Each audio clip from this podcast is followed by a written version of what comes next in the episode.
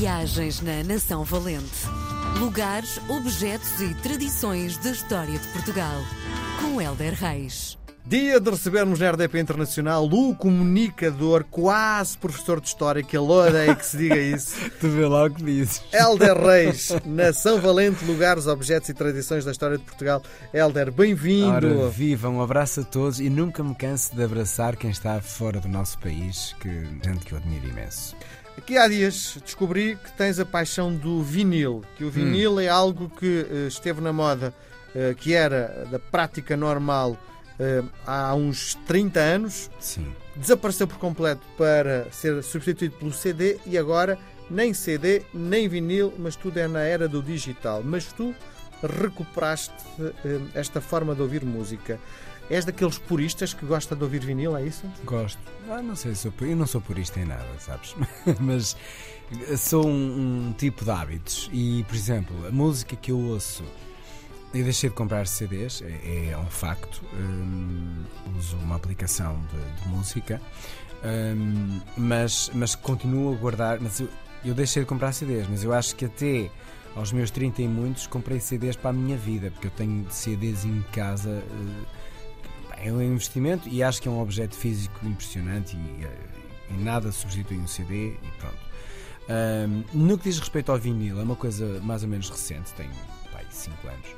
Uh, e, e, os discos que eu ouço uh, são discos antigos. Eu gosto de discos antigos. Gosto e gosto de música muito antiga. Gosto de, dos anos 30, dos anos 40, uh, dos anos 20. Gosto mesmo daqueles discos que às vezes até não se percebe muito bem a nível de gravação algumas coisas. Gosto disso. Pá, e, e isso com um vinho de fim de noite, com uns amigos ali na varanda e estar a ouvir aquele sonzinho tão brasileiro, sabe-me tão bem, mas eu de facto, os, todos os meus discos são mesmo discos muito, muito, muito antigos. Porque é o antigo que me apetece pôr em vinil. Discos modernos, honestamente, tenho um ou dois porque me ofereceram. e Eu não compraria. Porque moderno gosto de ouvir noutro tipo de som, noutro tipo de, de equipamento, que não aquele, que não aqueles giradiscos e que é aquela coluna que eu tenho especificamente para ouvir discos. Muito bem. Assim. Bom, e hoje, onde vamos? Hoje vamos até Mafra.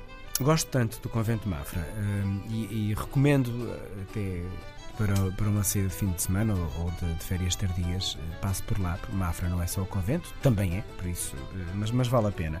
E vale a pena conhecer muita história do convento. Às vezes andamos tão, tão a correr até em férias e a ver, e, e eu gostava muito que as pessoas fossem um bocadinho mais curiosas pelos sítios onde estão eh, e que saíssem de lá com alguma coisa. Isso é que nos preenche e que chegamos ao final do dia na cama e pensamos: o que é que hoje a vida me deu? Ou me acrescentou? Olha, fiquei a conhecer um bocadinho melhor o Convento de Mafra, por exemplo. Pode ser por aí. Então, o Convento de Mafra é um dos maiores eh, monumentos do nosso país. Edificado por Dom João V no século XVIII, é um barroco incrível. Eu confesso que eu não, eu não sou um homem que, que gosto muito do barroco, não levava para casa, mas aprecio imenso. Acho que é impressionante, então, na época em que ele foi feito. Uh, e, e, não só é bonito de se ver, mas como foi inspirador, por exemplo, para o nosso querido Saramago e o seu Memorial do Convento. O ouro do Brasil deu-lhe as pinceladas todas, portanto, foi, foi através do ouro que sustentou a, edificação desta obra. É um monumento que é uma promessa cumprida uh, pelo rei, para, a fim de ter um descendente, portanto, tem uma carga emotiva muito forte e necessária também para o nosso país. Foi ocupado por franciscanos, eh, que desenvolveram lá, por exemplo, a farmácia, a enfermaria, por dominicanos, que criaram a majestosa biblioteca. Dona Maria Pia mandou construir o primeiro elevador do país, incrível. E também, claro, não podemos fugir ao majestoso carrilhão, que é eh, com os seus 92 sinos e só 217 toneladas. Portanto, como veem, tudo, é tudo grande. Eh, é um palácio que é um convento, um convento que é biblioteca, e também é tapada. Portanto, enfim, é mesmo um sítio para ir e passar um dia inteiro. Hum, com tanto mundo. hum, Não vais claro- falar nos ratos? Vou falar um bocadinho. Ah, tá vou bem. falar um bocadinho dos ratos. eh, mas antes. Achei melhor falar destas coisas. Claro, todas- claro. Todas boas antes de entrar neste submundo dos ratos. Porque diz-se que um túnel ligaria o convento à Ericeira e que teria sido até através desse túnel que Dom Manuel II escapou para o exílio.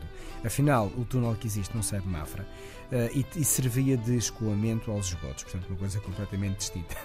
o que se diz é que, imagina só, há sete pisos subterrâneos, três conhecidos e os outros estão selados.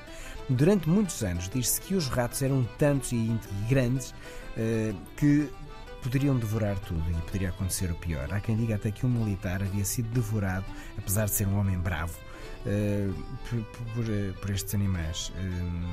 Mas também se diz que o homem morreu foi da queda e não dos ratos. Acredito que o, que o assunto esteja completamente dribblado. É um mito, porque eu acho que é tudo tão grande eh, em Mafra que até os ratos também teriam de ser. eh, se existirem ou, se- ou não. É tal coisa. É um disco, um disco que diz Eu prefiro perceber que aquilo já não existe rataria nenhuma lá. E o que importa mesmo é passar por lá e deliciar-se com este monumento. E agora para o final de férias. Acho que sim. Muito bem. Nós voltamos a conversar na próxima semana. Helder, Grande abraço. um grande abraço. Até para a semana. Obrigado. Viagens na Nação Valente. Lugares, objetos e tradições da história de Portugal. Com Helder Reis.